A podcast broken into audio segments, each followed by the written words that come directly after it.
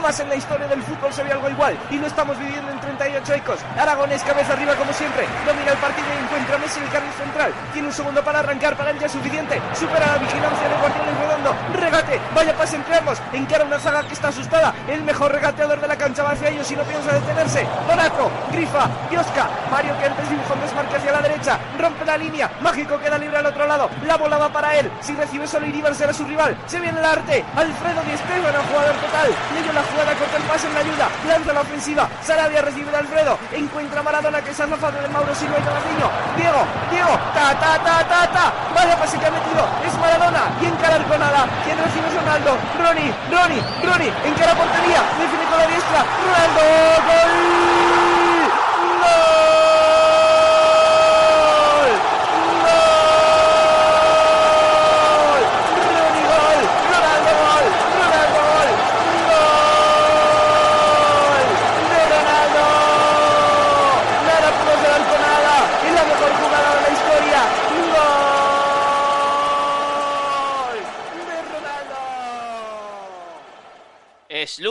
Las 11 y somos Ecos del Balón. Bienvenidos a 38 Ecos, el programa de la liga, el de los 10 partidos. En estos momentos estamos cerrando la jornada número 29 con un Betis Getafe que va 0 a 0 gracias a la formidable actuación de Adrián San Miguel, el portero bético.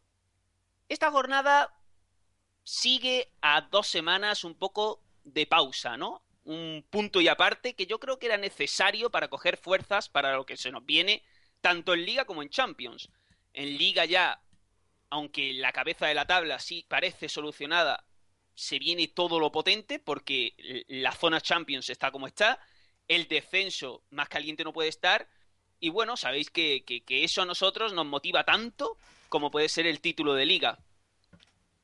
Además, esta semana vamos a, a, plantearlo un poco así, ¿no? Como mirando un poco al futuro en referencia a que vamos a tratar temas coyunturales, temas que, que, que, van a tener influencia e impacto a corto plazo, temas como puede ser el recurso de Tello en el Fútbol Club Barcelona, cómo puede superar el Real Madrid ese recurso de la marca individual que se han inventado sus rivales, o por ejemplo la identidad de, del Málaga de cara al enfrentamiento contra el Borussia Dortmund, porque el Málaga tiene fama de ser una cosa y según nuestro punto de vista más o menos unánime, otra distinta.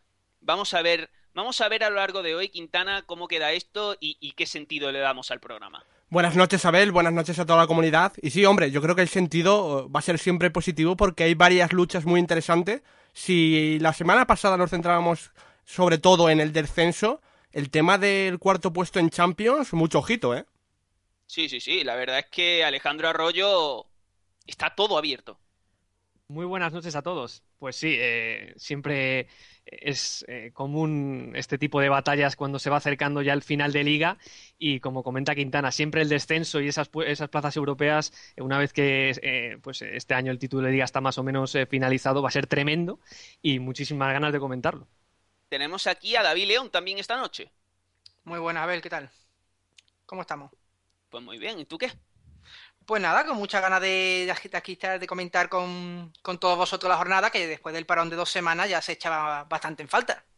¿Tú te has dado cuenta, David, que cuando yo presento a alguien hacen un saludo mmm, que me permite enlazar con el siguiente contertulio y tú me devuelves el saludo con una pregunta y como que frenas un poquito todo esto de las presentaciones? Bueno, pero es que tú sabes que... Eres muy educado. Yo, exactamente, yo tengo unos, unos, una educación que ahí está y no, no puedo prescindir de ella. Eres muy campechano, David. Exact, exactamente. Bueno, pues hoy vamos a cerrar el, el, programa con una cuñita ligeramente cultural porque Alejandro Arroyo me he hecho cuenta en Film Affinity y, y bueno, me ha consta, sido un poco... Me consta. No puede ser. Sí, sí, sí. No puede ser. me consta. Era no, me consta. absolutamente oculta. Me consta, me consta el hecho en sí, lo que no me consta es el nombre de la cuenta y los gustos para eh, ir sacándolos a la luz. Bueno, para que se entere la gente, Alejandro Arroyo es una especie de tribunal de la Inquisición ci cinematográfico para David León y para mí. Eh, sentimos miedo de Arroyo, porque a nosotros nos puede gustar una película y luego llega Arroyo y dice que esa película es muy mala y nos hace sentir mal, porque Arroyo es la verdadera autoridad cinéfila de, de, Ecos del Balón. Arroyo, el reto que yo te planteo esta noche, y te pido por favor, estoy ya está nervioso ahora mismo, que no me vayas a hundir al final del programa, es el siguiente. He puesto nueve dieces en Film Infinity. Al Eh, lo- final del programa tienes es. que, tienes que descubrirme cinco. Bien, Cinco de los bien. nueve. Ponle siete mejor, a ver, ponle siete. No vaya a ser No, que no, sea- los que dos sea- no cuentan. Los dos padrinos no cuentan. Eso descartado, eso ya se sabe. Tienen que ser cinco, cinco dieces alternativos, Arroyo. Es una, es una cuestión que mm, no sé si con qué, con qué objetivo se está haciendo, pero ya me crea un despiste a lo largo del programa. No, no, no. Yo, eh, Ya me estás. me Ese es el objetivo, Arroyo, ese es el objetivo. Exactamente, eso, eso es lo que está buscando esta gente. No, no, no. De hecho, te necesito muy centrado para analizar el interesantísimo Celta-Barcelona.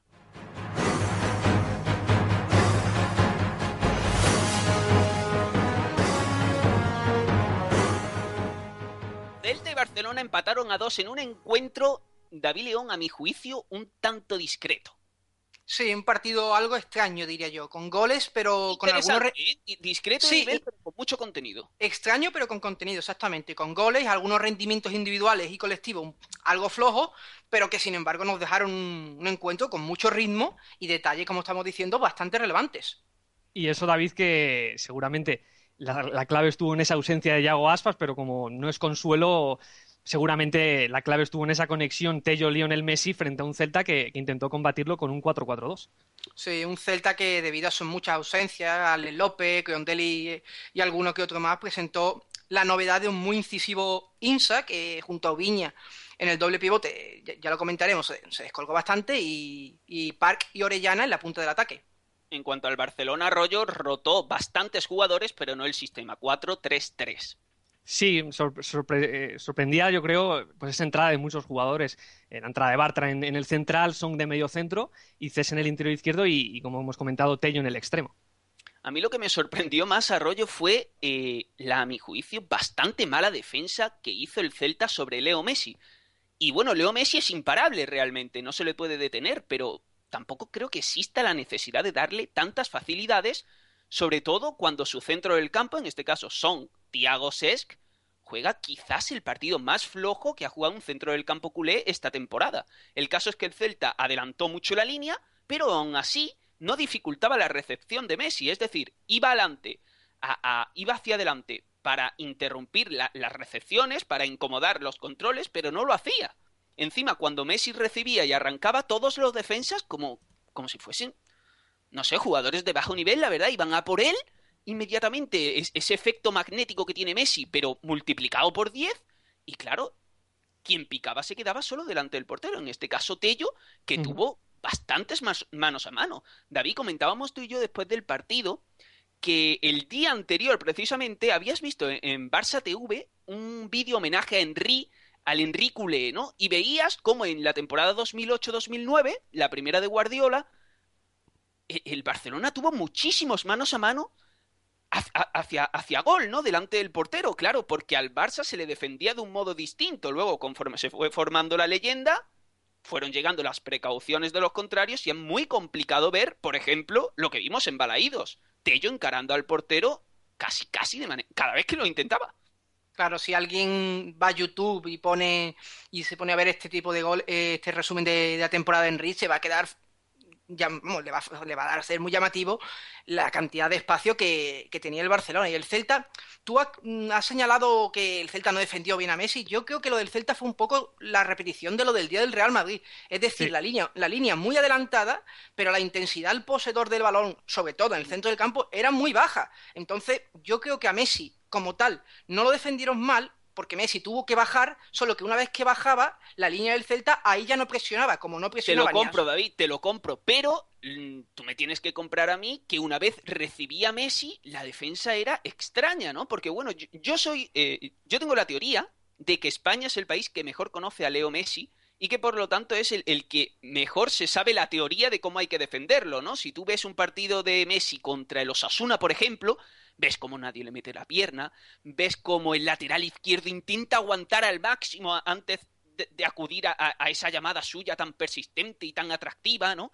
Intentan defenderle bien. En el caso del Celta, llegaban corriendo, le metían la pierna, el lateral izquierdo y el lateral derecho simultáneamente a por Messi. No sé, Fue- como estuvo, si... estuvo muy mal. que ¿eh? los nervios del descenso también. Sí, David. eso seguro, y Messi impacta y todo eso, pero yo realmente lo que quiero decir es que el Celta lo hizo mal con todos, lo que pasa que Messi te castiga, pero por ejemplo, Thiago yo vi un Tiago que tenía mucho tiempo para decidir y, claro, Tiago no saca el partido. Incluso Song, Song tuvo mucho tiempo. El Celta no entiendo muy bien la idea de Abel Resino de dejar tanto espacio a la espalda sin achicar más arriba. La verdad es que no lo entiendo. Es, un, es un planteamiento que eh, inexplicablemente se suele suceder en ocasiones. Y, yo comparto con Abel esa, esa, sensación de desorientación general de medios caminos, no, tener clara la, yo creo, eh, el concepto global sobre, sobre cómo defender al Barcelona y, sabiendo que tenés a Tello y a, Alexis que no solo eh, la, posición de Tello eh, es la del extremo, pegada a la banda, es que si quería también podías tirar esa diagonal como hacía Henry hacia adentro porque la línea era muy adelantada y tenía muchísimo espacio para encontrarse con, con, con eh, Javi Varas. Y por eso de ahí viene eh, un poquito esa conexión Messi-Tello que fue demasiado fructífera para, yo creo, lo que buscaba Abel Resino. Es que la falta de calidad del Celta de Vigo en defensa, Abel, mm, lo venimos señalando durante toda la temporada, ¿no? Solo hay que ver el segundo gol, el de Messi, el pase atrás de Tello, como todos los jugadores van hacia la portería, ¿no? Bueno, pero una vez ha recibido Tello ya eh, ese gol es muy difícil. Claro, ya giras, Quintana, una vez recibido. No, no, evidentemente, evidentemente, pero van tres a la misma zona. ejemplos podríamos encontrar. Sí, sí, yo creo que al Celta le puede faltar calidad individual, pero para mí fue táctico lo, lo que pasó el sábado en Balaídos. Y que luego, y luego eh, eh, se vienen sucediendo dos cosas. Yo creo que eh, en mayor o menor medida se está notando la baja de Hugo Mayo porque a mí Johnny no me termina de convencer y luego un concepto que hemos hablado varias veces, que, el, Celta eh, no solo la presión con balón, sino yo creo que donde más está siendo castigado es en, su zona débil. Cuando está enfocado al lado de balón le cuesta muchísimo cerrar el segundo palo, la espalda de su defensa y está sufriendo muchísimo en esos cambios de orientación. En cualquier caso, Arroyo, un equipo te puede regalar facilidades, pero no buen fútbol. Y Tello jugó muy bien. Jugó muy bien y además de una manera bastante rica, diría, ¿no? Porque no solamente mm, se basó en eso que, suele hacer él de recibir, echarse la larga hacia afuera, llegar y dar el pase atrás, sino que le vimos, pues eso, esa diagonal hacia adentro, no sé, mm, alguna pared, un, poquito más de riqueza. Y claro, Tello tiene una cosa y es que es un jugador casi contracultural con lo que está haciendo el Barcelona de este año. Así lo señalaba Roura en rueda de prensa. Claro, el Barça yo creo que es un equipo que está adoleciendo de lentitud. Yo creo que el Barça es un equipo de ritmo bajo y Tello es una locomotora.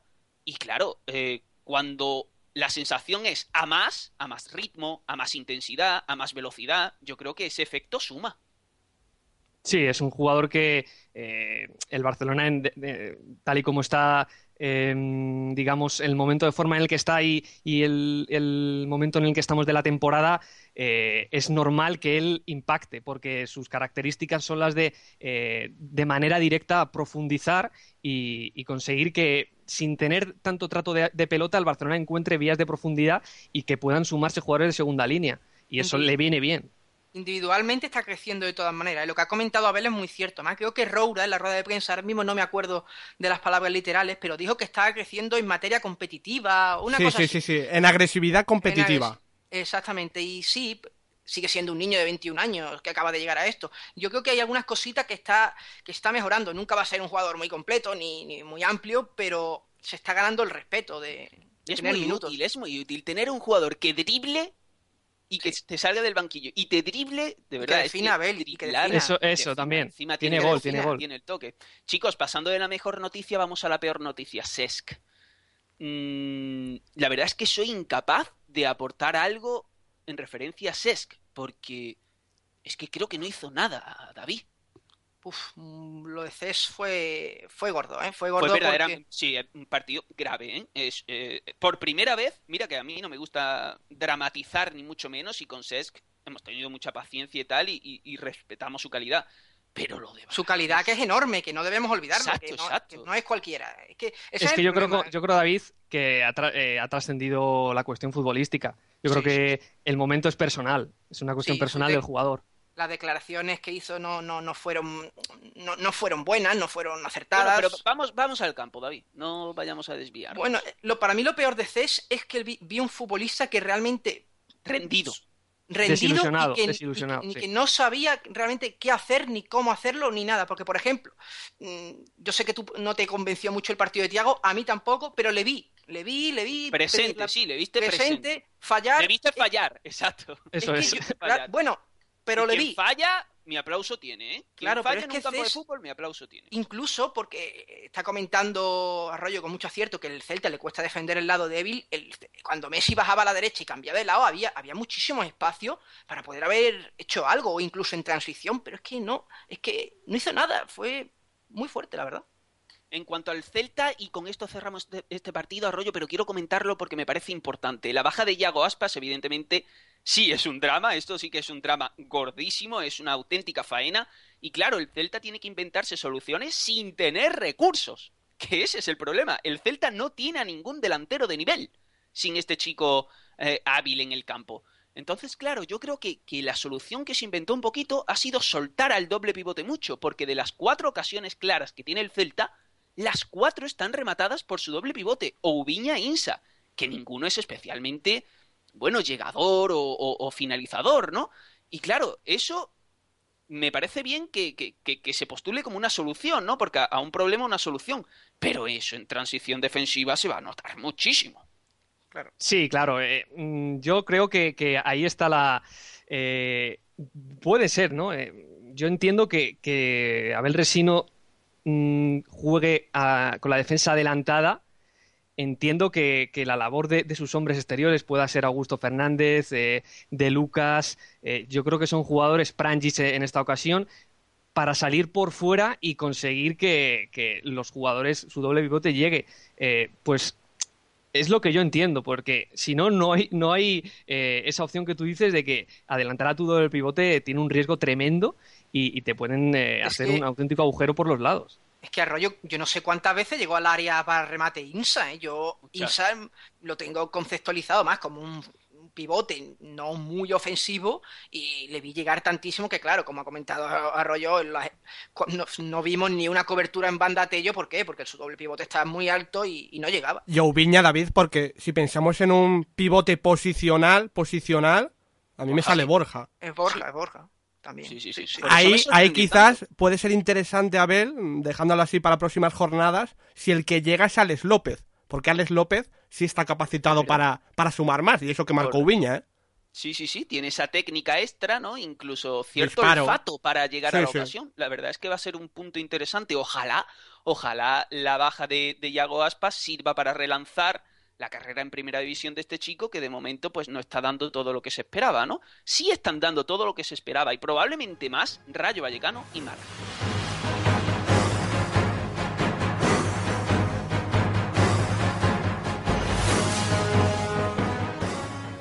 Difícil y diría que merecido triunfo del Málaga en Vallecas por un gol a tres, David. Pues sí, un partido que, como no podía ser de otra manera, reunió a dos conjuntos con, con mucho gusto por el balón y que, aunque no ofreció la, la mejor versión de ninguno de los dos, hay que decirlo, sí que dejó cositas interesantes y estuvo entretenido y, y bueno, y hubo cuatro goles que nunca sobran. Sí, coincido, el partido tuvo chicha y además tuvo cambios. Por ejemplo, la baja de Trasorras, importantísima para Paco Gémez, desembocó en un rayo con un sistema distinto, en este caso un 4-1-4-1. Pues sí, el apunte del rayo más destacado sin duda es esa reubicación de Piti, que pasó al interior derecho bajo un escaloncito, él normalmente es extremo, extremo en banda derecha y bajó un, escaloncillo y propició ese cambio de sistema por la ausencia de, de Trasorra. En el otro equipo, Quintana no hubo cambio táctico, 4-2-2-2 de Pellegrini. No hubo cambio táctico, pero sí de nombres. Destacó especialmente el tema de Pedro Morales, que debutó como titular, y bueno, creo que vamos a hablar durante el partido de él. Creo que se lo ha ganado a pulso, de, de- de varias maneras además. No sé, no sé. Y Ah, además, bueno, vale, sí. y además eh, arriba teníamos una pareja eh, inédita, si no me equivoco, que era Batista y Joaquín, que también da análisis. Sí, arriba era la primera vez que jugaban los dos juntos. Sin embargo, hablando de arriba, a mí lo que más me sorprendió de nuevo, bueno, no fue una sorpresa, ¿no? Sino una constatación que me encanta. Es cómo suman a nivel competitivo la velocidad de Las y Leo. Esa velocidad del Rayo Vallecano de verdad que se ha convertido en un aval tremendo. Porque claro, son tan profundos y profundizan tan bien que crean muchísimo espacio a los mediapuntas, normalmente tras Sorras, al que le han quitado 10 años de encima, y en este caso a Piti, un Piti David León formidable en la primera parte, para mi gusto, que dio lugar a, a una, diría, ligera superioridad rayista. Ligera porque tampoco se puede decir que desbordase al Málaga, pero me gustaron mucho todos los hombres del Rayo Vallecano, excepto Leo, que estuvo un poquito más flojito. Pues sí, la verdad es que sí, lo de Piti fue realmente destacado de esa posición de interior derecha que uno podría pensar que iba a quedarse sin espacio para, para desbordar, para, para ser desequilibrante, pero nada, nada que ver, fue realmente destacado y, y como comentas, esa, esas, esa velocidad que tiene el rayo que aporta Las, que realmente yo no, no entiendo cómo encuentra tanto espacio para correr en, en en Vallecas. Sí, sí, ese hombre ya se ha convertido en futbolista. Ya Te- no es súper agresivo, es con balón y sin balón. le fal- falta todavía mejorar, pero es que tiene unas condiciones que no son cualquier cosa. Es que David, eso- es que a su tremenda velocidad y a su, a su manera de, de, de interpretar el fútbol de una manera súper agresiva, une precisión. Es Sí. que es un jugador que tiene cierto, vamos, cierto, bastante control de la pelota. Y eso a la velocidad que juega marca diferencias. Para mí este hombre ya se ha convertido en futbolista, ya no es un niño. Y otro Es un- detalle, que consiga hacerlo en las dos bandas, que parece fácil, pero no lo es, porque te hace que si en un lugar no se encuentra acertado, lo cambias al otro lado y, y perfectamente puede entrar en el partido en ese momento. De, de hecho, ¿cuál diríamos que es su banda más...? a, mí me gusta, a mí me gusta la derecha. A mí también, a mí también. Sí, sí, entonces, fijo. Arroyo, sin embargo, pese a todo lo que estamos diciendo bueno de Piti, que fue de verdad muy bueno, Las, que nos encantó, etcétera, etcétera, etcétera, el Málaga decimos que no se vio desbordado. Y claro, es que yo creo que, que hay que dejar clarísimo de nuevo, aquí lo hemos hecho, pero quizá no con el énfasis necesario, que el Málaga es un equipo defensivo. Es un equipo que tiene muchísima técnica, mucha asociación, pero la constante de este Málaga es su consistencia. Es un equipo que destaca muchísimo más por su manera de defender, de agarrarse al partido. Sí, sí, sí, sí. Yo, yo eh, es algo que hemos comentado eh, con el paso del tiempo, con el, con, con el paso, diría, de, de, de cómo se ha ido construyendo este equipo. Y es algo que ya es una realidad. El Málaga hace tiempo que abandonó su versión más virtuosa eh, a todo campo por una serie de circunstancias, eh, salida de jugadores eh, y, Pellegrini pues yendo em, evolucionando, ¿no? Cada semana sabiendo lo que tenía entre sí y es cierto que el Málaga se caracteriza por, por tener un bloque realmente muy sólido, dejar su portería casi siempre a cero y a partir de esa consistencia eh, eh, ir un poquito a poquito goteando y teniendo sus oportunidades, pero no con ese volumen ofensivo que prometía este proyecto a inicio de año y que, y que se ha convertido en un, en un equipo muy, muy, muy competitivo.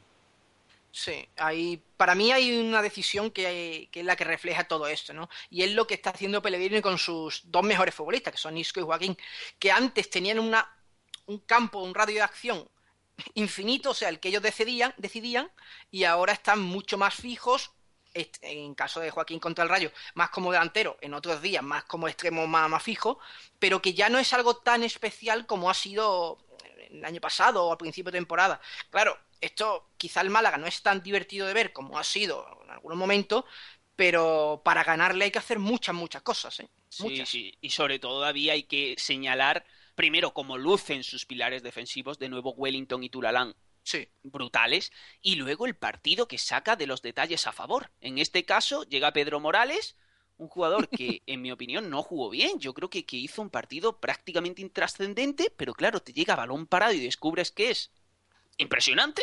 Impresionante a balón parado, el tío tiene un golpeo que de verdad te deja con la boca abierta, súper tenso, con una rosca maravillosa, la verdad es que es increíble cómo las pone. Sí, sí, sí. Y luego te marca el gol ese de fuera del área. Es que tú, ves el gol que marca con, esa, con ese golpeo y, y- y ya, Yo- te, ya te dice yo voy a- todo. Yo voy a contar una anécdota. Ayer viendo el partido le mandé un, un WhatsApp a, a Abel en medio del partido y le dijo, qué poquito me está gustando Pedro Morales. Fue decir eso y un minuto después clavar un golazo que fue impresionante. Y sí, es que es eso. El chaval se le vio muy ahogado, no, no aportó gran cosa, pero tiene un golpeo de los que, de los que dan puntos y los que quizás justifique su fichaje por el Málaga. Pellegrini en rueda de prensa dijo luego que, que él era una de las grandes promesas del fútbol chileno, pero que le ha faltado continuidad, así que también hay que entender estos primeros minutos como titular. No, claro, Sí, claro. En cualquier caso, su carrera es la que es. ¿eh? Este chico ficha por el Dinamo de Zagreb cuando sale Modric. De, de ahí últimamente no sale nada malo. Eh, correcto, pero yo creo que este es lo menos bueno. Sí, sí. Y volvió a Chile y en Chile no jugó. Así que no sé. La verdad es que es un jugador que al que yo le veo demasiada poca movilidad, lo veo muy Yo- yo- rígido, pero Sí, Pero yo, yo- yo- cuidado, cuidado con Pellegrini, que... Sí, es eh, verdad, es que tiene sí, un sí. ojo... Es que es eso, es que es eso. Además, como, como eh, los problemas económicos te, te hacen verlo con una perspectiva diferente, Sí, sí, sí. pues él maneja como, como grandísimo manager y, y- y fichando es que es tremendo. Se ha sacado ahí dos perfiles con Iturra, Morales, Antunes, o sea, que cuidado que lo mismo nos Mm. sorprende y, y evoluciona el chico. Es Tiene que- que, ayudar un poquito el Málaga. ¿eh? El contexto Málaga ya tiene que ser algo porque no es normal, por bien que fiche Pellegrini, que que, todo el que, salgan bien. ¿no? que Es- todos salgan Es que bien. el tema de Antunes, eh, con una pérdida no, como la de sí. Monreal y va todo rodado y... Pero bueno, pero es que si vamos un pasito más allá, hemos estado diciendo durante seis meses en España, se ha estado diciendo que Willy Caballero es el mejor portero del mundo. Es, Sí. que, es que no creo que lo sea. ¿eh? Ya, ya, No pero en, ese sea, pero momento... lo ha parecido. No, claro, claro, es que argumentos había. Claro, claro, claro. Entonces tiene razón David en que Pellegrini, aparte de tener ojo, tiene pinta de que, Gran que está haciendo un poco. lo, cual es lo cual es genial, que no es ni muchísimo Exacto, menos una exacto, crítica. Eso por es lo mejor que puede haber. Por supuesto, por supuesto. Otro entrenador totalmente distinto, ¿no? Con un registro totalmente distinto, pero que está haciendo una grandísima labor en su actual club, es Manolo Jiménez en el Zaragoza, que jugó muy bien contra el Madrid.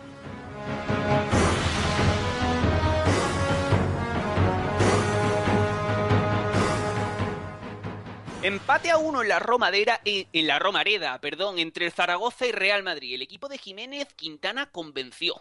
Sí, quizás no fue el mejor partido de la temporada eh, en su conjunto y en lo individual, pero el Zaragoza sí que puede sacar notas positivas más allá del punto, como por ejemplo Arroyo ese marcaje sobre Modric.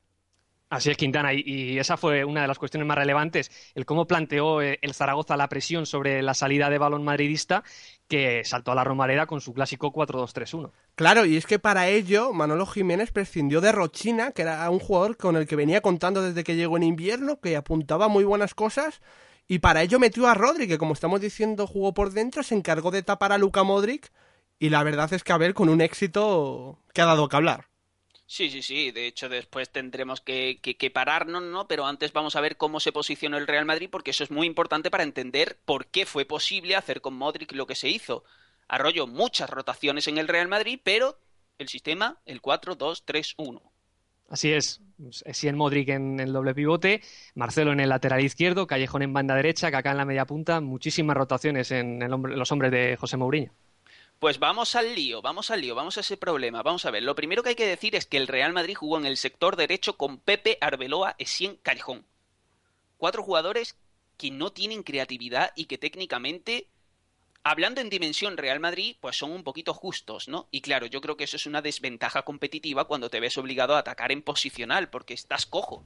Estás haciendo que tu rival tenga menos espacio que trabajar que si fueses un equipo más completo, ¿no? Entonces eso beneficia la idea de Jiménez de poner a Rodri, un delantero de estos de batalla, un- una especie de barral chiquitito, lo puso a perseguir a Modric. Muy buena comparación, ¿eh?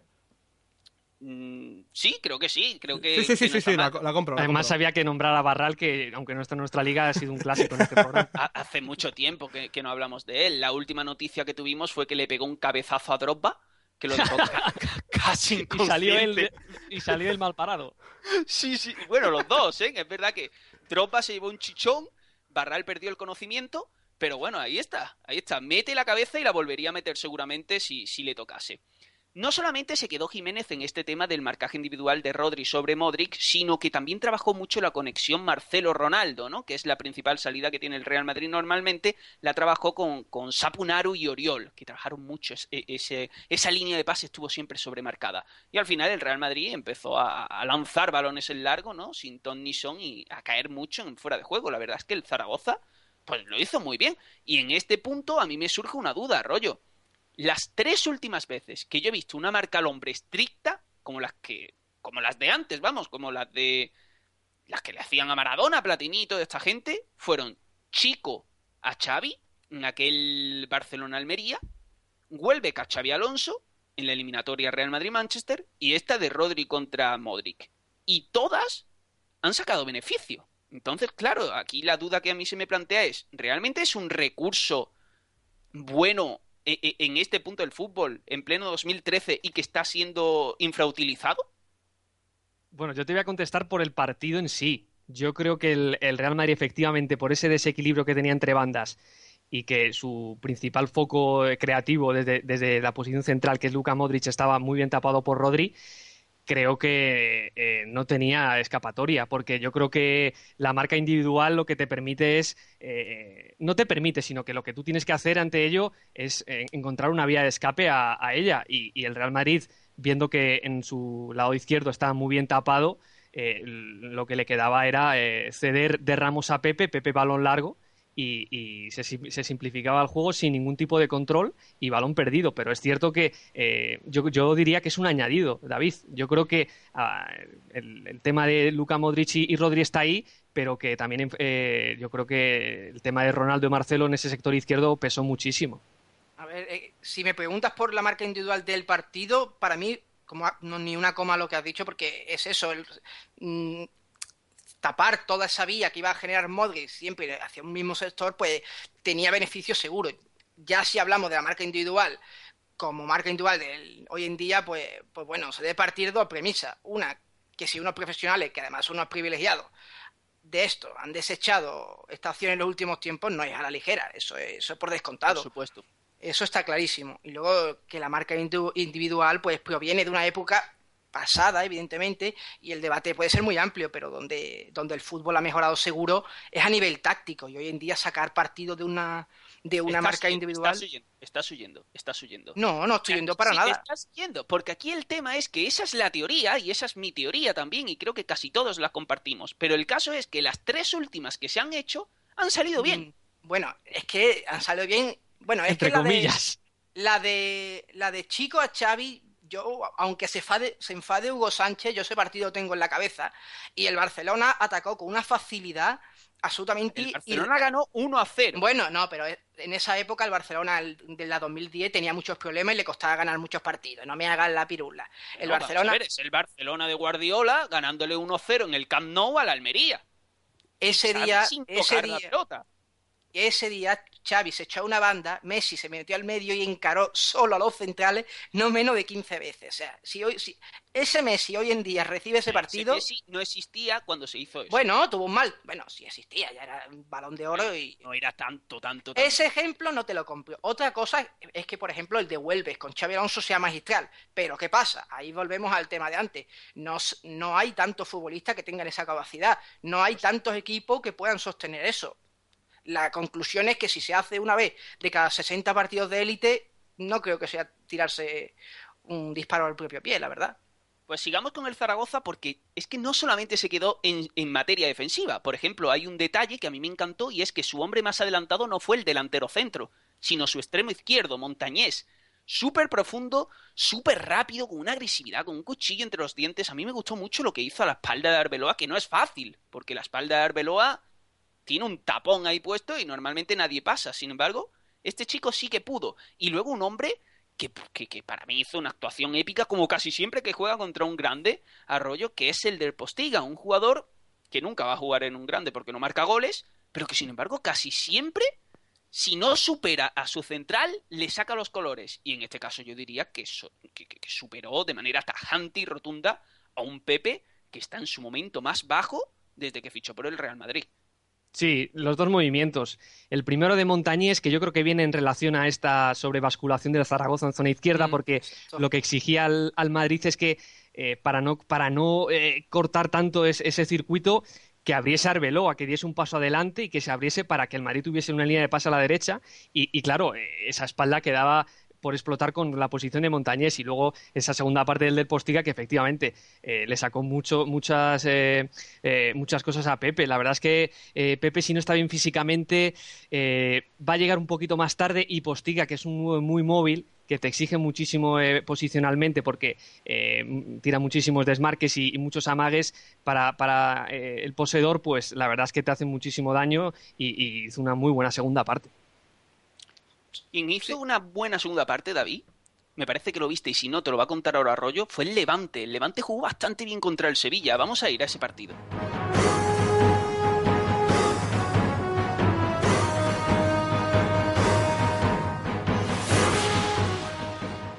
Ganó el Levante 1 a 0 a un Sevilla que empezó el encuentro sorprendiendo, ¿no? Arroyo sorprendiendo porque Jesús Navas, extremo derecho del fútbol español en los últimos cinco años, jugó en la izquierda.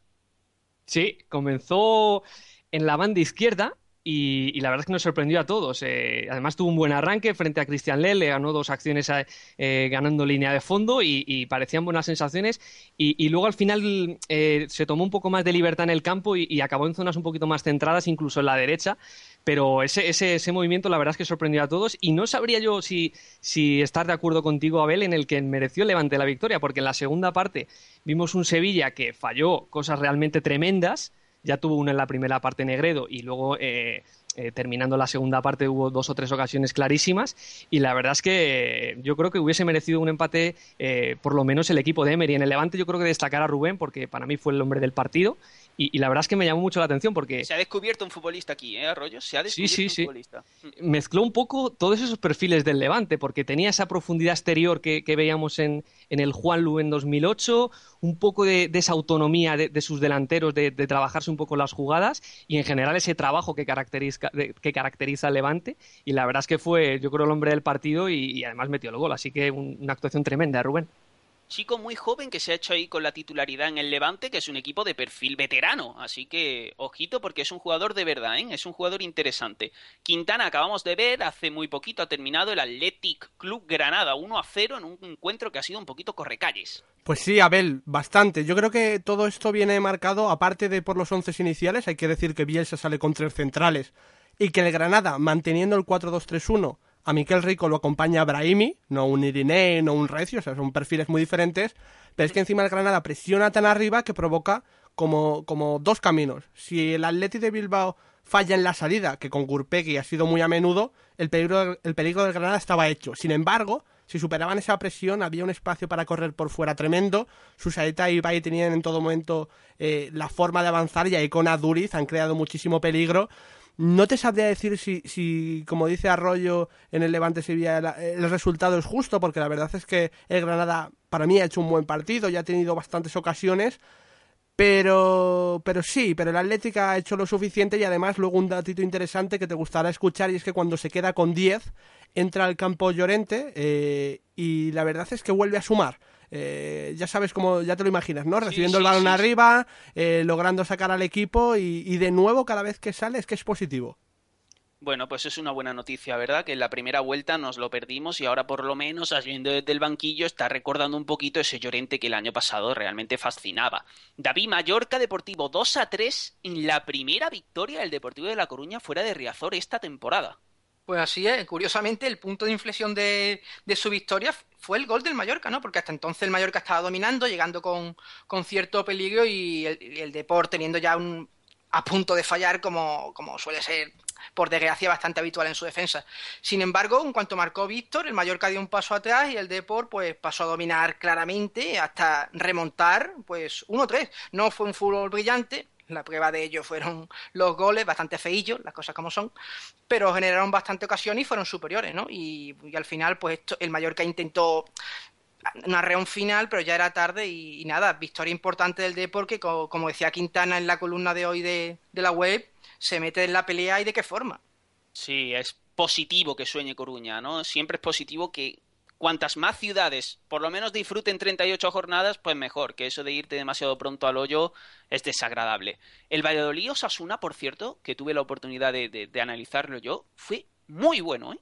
Muy buen partido, ¿eh? 1 a 3 ganó eh, el equipo de Pamplona en Pucela. Y no me disgustó el Pucela en el primer tiempo. Volvían al 11 Oscar y Ever y recuperó cierta identidad. Por eso me pareció tan meritoria la reacción rojilla. En el minuto 46, o sea, el 1 de la segunda parte, Oyer al que viene usando Mendilibar como media punta, salió por Damiá, lateral derecho, y Puñal, centrocampista, por Arribas. O sea, dos cambios ultra ofensivos. El Osasuna pasó a presionar mucho más arriba y el Pucela no pudo salir, no pudo salir de esa presión tan, tan, tan agresiva. De verdad, emocionó la fe de Osasuna, porque es impresionante que un equipo que no tiene grandes recursos tenga tan claro a qué quiere jugar y, lo ejecuten con, esa fe, con esa confianza. De verdad, me, pareció impresionante porque no es fácil jugar a lo que pretende Osasuna y sin embargo ellos lo hacen bien. Es, que su segunda, su segunda vuelta está siendo buena, ¿eh? O sea, ya, sí, sí, sí. ya salió del pozo con esos resultados que encadenó y sigue confirmando. La ha ganado en sitios importantes. Estuvo detallista Quintana de, la, de las Cuevas, que tuvo dos o tres jugadas. Buen fichaje de invierno. Sí, bueno, bueno, yo pensaba que iba a ser mejor, ¿eh? Me está decepcionando. Y luego Killer sola, que, que sí que está... Y que a ti te gusta especialmente sola. Ay, me, me gustaba, me gustaba más. Ahora, hombre, está bien, pero... Ahora que, ahora que mete goles ya no te gusta, por supuesto. No, no, lo que quiero decir es Eso es que muy de antes- más roca. No, yo pensaba antes que quizá podía estar para un equipo mm, de, de- de aspiraciones más ambiciosas, pero yo creo que está donde debe. Creo que está donde debe. Aún así, el que a mí me parece un jugador superior es Armenteros. Porque me parece eh, eh, la velocidad, la agresividad. El eso gol. es importante, es, es el, el determinante, eh, o más que el determinante, el, el- el que tiene esa decisión. Y eso me parece bastante importante. Esa agresividad Quintana que vi extremadamente reflejado en el español. Un español que jugó un partidazo contra la Real Sociedad, que era el equipo de moda hasta, hasta que vino el español. Sí, 2-2. sí, sí, sí, sí. El español la guerra en la presión es que fue, fue, fue. Si tú te conmoviste con Osasuna, yo creo que con el español también tuvo que andar ahí porque su 4-1-4-1 con el que viene jugando ahogaba el primer pase y es que la Real no lograba conectar en ningún momento con los mediapuntas. Es verdad que faltaba Carlos Vela, pero es que el problema realmente empezaba más atrás. El español, como digo, presionaba fuerte, recuperaba muy arriba y claro, si recuperaba arriba y el balón ciertamente le quedaba bastante cerca a Sergio García, el argumento final de Aguirre ya lo tenía, él desequilibró por completo el encuentro. Lo que pasa y es lo que viene pasando con la Real de Montañera Bel es que no se va nunca del partido, nunca lo echan, siempre se agarra y en el momento que el español bajó un poquito la intensidad, en el momento que mete a Ifran por Markel para ser bastante más ofensivos y luego Pardo, la verdad es que la Real se desmelena y bueno, yo creo que si el partido dura 10 minutos más, los dos los tierras se traen más de un punto de, de, de Cornellá. El partido que todavía está en juego, este horario de, de- de lunes a las 10, no me gusta, ¿eh? no, no- no me gusta mucho. Todavía está en juego ese Betis Getafe, minuto 87 de encuentro concretamente, y acaba de hacer un paradón Adrián a un durísimo disparo de Pedro León. Vamos a ver, luego al final del programa os decimos cómo ha quedado este encuentro, no, no, no podemos analizarlo porque ni siquiera ha terminado. El que sí terminó, terminó ayer, bastante tarde pero terminó, fue el Atlético de Madrid-Valencia, un partido de verdad precioso.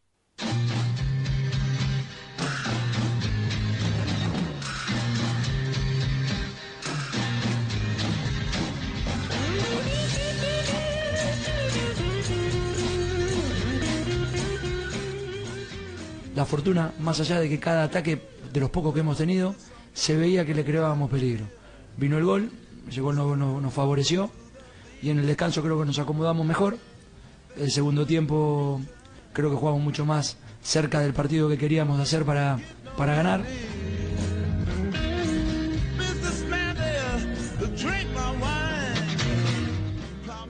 Hemos sacado muy poco provecho al, al juego que hemos, que hemos hecho. Llevábamos muy bien a, a la línea de tres cuartos de ellos, incluso al área, pero luego al final nos ha faltado un poco de punch en los últimos metros para poder llegar al descanso con ventaja.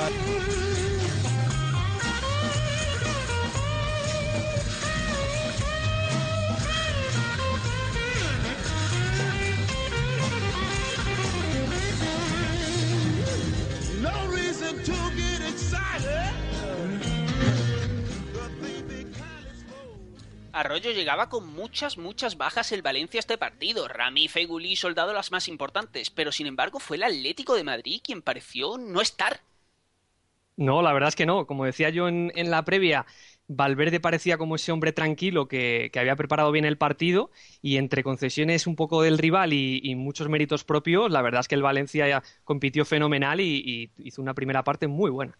La verdad es que el planteamiento táctico fue formidable. ¿eh? Digamos, podríamos titularlo como Guardado y Pereira contra el achique lateral, ¿no? El achique lateral es, es la gran virtud del Atlético de Madrid, está explicado en el, en el artículo de hoy de la web, y aquí lo que vamos a poner es un ejemplo práctico, ¿no? Imaginemos, imaginemos por ejemplo, a Guardado conduciendo la pelota desde atrás, Guardado, lateral izquierdo del, del Valencia, y que te coge el Valencia y lo que te hace es ponerte a Jonas arriba, fijando a Felipe.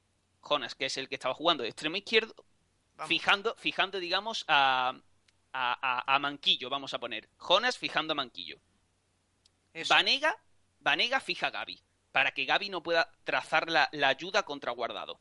Entonces, claro, el único jugador libre que queda en el Atlético de Madrid para salir a por Guardado es Coque. Y si va Coque, se queda libre en el medio parejo, que no tiene quien le cubra. A partir de ese movimiento, el Valencia logra cruzar la línea divisoria y encontrar a Parejo, que es un jugador técnico y creativo, constantemente en campo contrario y de cara a portería. Claro, Arroyo, a partir de aquí se edifica una ventaja táctica importante del Valencia que le da la ventaja durante todo el primer tiempo. Y bueno, es que eso es un problema que tiene el Atlético de Madrid, ¿verdad? El achique lateral lo hace de manera maravillosa contra un centrocampista, pero si no es el centrocampista, si el que conduce tiene una referencia adelante, el lateral no puede ir contra el lateral, porque se queda la espalda sola. Y ahí se monta un quilombillo que, que puede darle algún quebradedo de cabeza a Simeone. Vamos a ver, mm, yo te entiendo y, hay un gran porcentaje en el que puedo estar de acuerdo. Yo creo que es de las primeras partes que el Atlético ha salido menos enchufado de todas. Es algo característico en, el Atlético, salir muy fuerte. Y es cierto que, que- Valverde lanzando a sus dos laterales y encontrando a sus hombres por dentro le estaba haciendo un traje a- al Atlético de Madrid en, en todo ese medio centro y, y en toda esa media punta. Y la verdad es que tanto Guardado como, como Pereira técnicamente, no solo en su posición, estuvieron francamente bien y bastante inspirados y, el Atlético estuvo muchísimo tiempo, muchísimos tramos de partido, David, sin robar la pelota y, y ya eh, lo único que le quedaba era echarse atrás y esperar un poquito eh, pues eh, otra fase del partido en la que echarse hacia adelante. Claro, es que ese para mí el concepto clave es, es que no robaron, no robaban la pelota. Además, creo que Simeone lo, lo dijo en rueda de prensa. Yo creo que, que Guardado fue clave, o sea, jugó un grandísimo partido, pero no sé, si el- no sé si es el inicio de todo. Para mí el inicio de todo po- fue parejo, porque yo vi que no había un futbolista en el Atlético de Madrid que, que- que hiciera trabajo específico sobre él. ¿Quién marcaba parejo? Yo es que todavía no lo sé. Porque pero normalmente, David, normalmente lo que pasa es que el Atlético de Madrid logra que Guardado se la pase a, su referencia por delante, que en este caso sería Jonas. Y una vez recibe Jonas, le encierra al Atlético de Madrid y ahí no hay salida. Entonces, normalmente el Atlético de Madrid no hace un gran trabajo sobre el medio centro. Lo hace de manera que no pueda recibir en principio desde los centrales. Y Parejo no recibe desde de, por ejemplo, ayer. No recibe. Parejo recibe en campo rival desde un lateral. Es que Yo es estaba. que, yo, yo es que no estoy tan, tan, tan de acuerdo. O sea, estoy de acuerdo en lo que dices, pero creo que no es el inicio de todo. Para mí, el Valencia, por ejemplo, genera muchísimas superioridades por dentro, incluso con Jonás, que para mí abandona la banda muchísimo tiempo. Y Sí, sí. a partir de que mucha gente está, incluso, por ejemplo, Tino Costa jugó muy arriba, pero en cuanto Parejo era un poco encimado, bajaba a dividir y ahí incluso Mateus, también sumo Mathieu, que, que dividía muy bien en la salida. Entonces, a partir de que el, el Atlético de Madrid no podía ir a banda porque por dentro había un montón de muchísima gente del Valencia, es cuando Guardado se lanzó arriba. O sea, yo creo que el orden no es tanto el que tú expones, ¿sabes? Por ejemplo, a partir de que, de que los laterales tenían ya la ventaja, el Valencia estaba muy arriba, centraba, acababa jugadas y, y claro, el dominio era total. Pero es que tú fíjate una cosa, David, yo no puedo coincidir contigo porque realmente el que sube el balón es el lateral. Es No decir, siempre, no siempre, no siempre. ¿eh? Mm, Mateo y Parejo tuvieron muchísimo peso ahí. Yo lo vi así. yo vi más peso en la subida de los laterales y que el pase era lateral medio centro, no medio centro lateral. Fue como yo lo vi, Arroyo, no sé Y cómo mucha, y mucha, y Abel, mucho cambio de orientación. Sí, es algo, mucho. Exacto, mucho cambio de orientación que en el momento en el que el Atlético se movía en bloque de lado a lado, y yo creo que, que no lo hizo bien, eh, no estaba metido en el partido, aparecieron huecos y es ahí donde el Valencia da un paso más, ya se, ya se instala por detrás de la línea defensiva del Atlético, está profundizando y girando esa línea y puede subir a sus centrocampistas. Vimos un Vanega con muchísima movilidad por dentro y ya podía dar un pasito más eh, el Tino Costa y, incidir en eso, en cambio, muchísimos cambios de orientación y centros laterales de, Joao Pereira que le podían permitir a su lado izquierdo, ese, ese guardado y, Jonas, dominar eh, to- todo el ancho. Puntualizar también una cosa, no hay que vender el tema de tener un lateral que conduzca contra el Atlético de Madrid como la fórmula mágica. Realmente estamos aprovechando este partido que se dio de manera más o menos clara para explicar la teoría. Y Pero que vamos a ver, estamos hablando David, estamos hablando David de un partido del Atlético de Madrid francamente malo, flojo, flojo, claro. responsabilidad, yo diría que del Atlético de Madrid, el nivel que exhibió el Atlético de Madrid dependió del Atlético de Madrid, que estaba fuera del encuentro, estaba cansado físicamente, no, no, no, no se concentró como debía, y aparte, pues se da el caso de que el Valencia hace una gran lectura y que sus jugadores no solamente lo interpretan bien, sino que lo ejecutan muy bien técnicamente. O sea, se junta todo. No se trata de una Claro. fórmula mágica, juega así, ganas en el calderón. No, no, no. Y que Abel, que no nos olvidemos que un lateral que conduce ya es algo muy especial. O sea, Claro, Exacto, tenemos, exacto. tenemos en nuestra liga al, al lateral a Marcelo, que lo vemos todos los días, y sabemos que cuando Marcelo está bien físicamente, es un futbolista que no tiene, no tiene Sí, bueno, pero, pero es un concepto diferente. David, porque Bueno, este pero es más un genio que se va por dentro. esto, Bueno, bueno, pero eso porque ya es un nivel máximo. Claro, claro, pero hablamos de una cosa un poquito más corriente como es una conducción recta paralela a la banda. Eso es. No, pero de Guardado tiene, Guardado tiene pausa, tiene Sí, tiene. giros, tiene Sí. cositas, no es un lateral, no es... Es que no es un lateral, para empezar. por ej- Claro, es que no es un lateral, Es exactamente. que no es un lateral, exactamente. De hecho, no es que sea un extremo tampoco, es No, un es un- jugador que puede jugar hasta de media punta. Incluso de interior se le ha visto jugar por dentro, o sea... Sí, Sí, sí, sí. Yo le he visto partidos en el doble pivote, como en México. En- eh, es un jugador que, que- que tiene creatividad y bueno, a mí me parece un lujo para el Valencia, la verdad. Arroyo, sin embargo, todo esto que estamos comentando dura 45 minutos, porque en el 46, el 1 de la segunda parte, el tema cambia hasta el punto de que tiene que hacer modificaciones Valverde, pero antes de entrar en ellas, ¿qué hizo Simeone? ¿O qué hizo el Atlético de Madrid? ¿O qué pasó con el Valencia? Bueno, un poco de todo. No hemos comentado que, que Arda Turán se lesiona, que cambia un poco en general la perspectiva del partido para ambos entrenadores. Entra Raúl García, que yo creo que eh, a Simeone eh, no le viene bien, evidentemente, la entrada de Arda Turán porque le quita muchísima creatividad al equipo, pero la parcela del mediocampo estaba siendo muy superior el Valencia y con Raúl García yo creo que busca un poco eh, unir un poco más las líneas. En la segunda parte dan un poco un paso más todos de activación y de, y de metros y yo creo que el Atlético se hace un poquito más de dueño del partido y ya a través de un robo un poquito más adelantado eh, Costa empieza a profundizar y, el Valencia ve que, vuelve a ser el hombre del partido, esa constante que el Atlético tiene con Diego Costa, que es dominar, llegar a, línea de fondo, profundizar con corners y, hacerse dueño del partido. Y es ahí, David, donde yo creo que Valverde le ve un poquito eh, las orejas al lobo, da por bueno el punto y, y saca Sissoko para contener eh, todo, ese, todo ese vendaval de Costa, que, que fue pues un poquito mejor que la primera parte. Sí, de todas maneras, yo tengo que decir que a Diego Costa no le vi del todo, no le vi súper. No, no, No, no, no, no, no, lo es Es estaba. verdad que, que el nivel que, que viene dando es un poco insostenible y eso tarde o temprano un pequeño bajón tiene que, tiene que pegar. Y yo creo que Ricardo Costa lo, lo mantuvo bastante de raya en, en sus diagonales. o sea, en- creo que le, le faltó ese, ese punto extra, y- pero sí, a partir de ahí que empezó a participar y, y sí, el Atleti, pues bueno, profundizó más por fuera, llegó más, pero no tuvo, no tuvo claridad. Yo diría que el jugador que más peligro creó, de hecho, bueno, no, no, no peligro real, ¿no? Porque no creó peligro real, pero sí el que más inquietó, el que yo veía que decía, ojo que por aquí puede llegar el gol, fue Manquillo. Arroyo Manquillo es bueno. Manquillo tiene una velocidad tremenda y un timing bastante, Sí. Sí. bastante interesante. Sí, sí, sí, tiene, tiene un arrojo, tiene un arrojo especial. Eh, es cierto que tiene una anarquía todavía dada su juventud y, y que es muy ofensivo, pero yo creo que... ¿Este chico esa- siempre ha sido falta de- lateral, Arroyo? ¿Cómo? ¿Este chico siempre ha sido lateral? ¿Es lateral de formación? Me consta que no.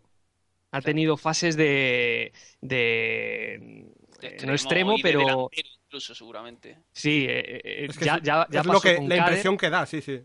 Ya pasó con Kader, que era un jugador que, mm, entró en, los primeros meses como, como lateral y, había jugado en el B como, volante o incluso extremo. Y, es, y Manquillo, la verdad es que más que un lateral eh, al uso, es más un carrilero. Y en ese arrojo se, se veía un Simeone que yo creo que, eh, visto que no tenía eh, esa creatividad, pues eh, por la banda derecha le pidió que, subiese y que hiciese daño para tener posiciones más adelantadas.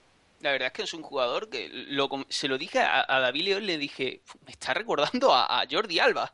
Y dice, coincido absolutamente. Es que es ese perfil, ¿no? Evidentemente salvando las muchísimas distancias, pero es esa velocidad, es, ese pecho hacia afuera y que llega a la pelota a la que no se puede llegar. Jugador realmente interesante. Y David, al, al Atlético de Madrid, pues le falta un poquito de calidad, ¿verdad? Estamos hablando, bueno, tras la lesión de Arda, es que uno mira el año pasado y sus tres jugadores creativos y, y, bueno, Sí, que sí. te marcaban la diferencia técnica eran Diego Rivas, Arda Turán y Adrián. Adrián, claro, es que Que se planta así los tres. Estamos hablando de un tridente ahí de, de mucho nivel y sí, claro, es que en la segunda parte o a, o a la mitad de la primera, pues hombre, hay demasiadas carencias porque uno ve la línea de cuatro y realmente no sabe de dónde puede sacar el Atlético de Madrid una ventaja individual, un giro, un- porque no, porque no le falta mucha calidad y yo no es la primera vez que lo digo. Eh, a mí me parece que, que no se debe perder la perspectiva y que, la- que lo que está haciendo Simeone con ciertos futbolistas es de equilibrismo de circo. Y, David, y, emparentando esto, eh, esa falta de calidad y yo creo que en general el mal partido de Atlético, sostenido por Thibaut Courtois. Sí, Sí, sí, sí, sí. Uf, uf, Algo uf. tremendo lo de este Qué chico. portero, por favor. Qué portero. hace dos o tres semanas dejé la frase, yo creo que será el mejor del mundo. Me puedo equivocar, pero con 20 años transmite unas cosas que no son normales. Es que es buenísimo. Es tremendo. Es que tiene una agilidad, un tamaño, un- una intuición. Y, y cómo bloca, ¿eh? Este es, es Bloca y bloca. bloca todas, no, deja como- rechaces.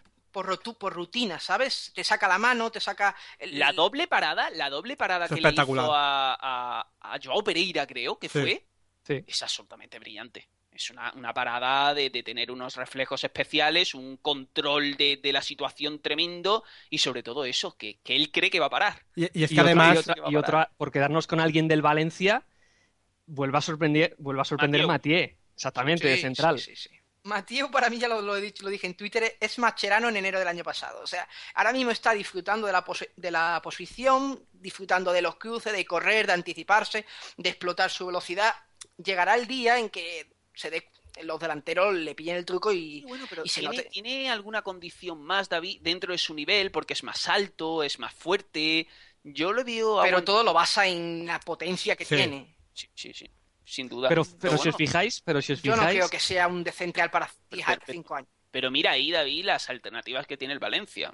Yo creo que Rami... Es que, es que mm, Abel, eh, viendo que Mathieu no estaba jugando por el tema de Guardado y Sissoko, que tenía ahí un tapón, yo creo que es una, una decisión bastante inteligente de Valverde porque, de Valverde porque eh, Valverde es un, es un entrenador que mm, prioriza muchísimo, aunque, aunque puede tener fases en los partidos en los que eh, juegue balón, balón directo, prioriza mucho la salida elaborada y tener un central zurdo por Víctor Sí. Ruiz yo creo que lo ha buscado por ahí, para tener Sí. un, ba- un balón raso para buscar a su lateral, que sea guardado Cisocó o Jonas, y la verdad es que es un jugador que por esa, por esa, eh, por esa cuestión le ha encontrado hueco Valverde y está rindiendo. Y yo la verdad creo que, es una solución.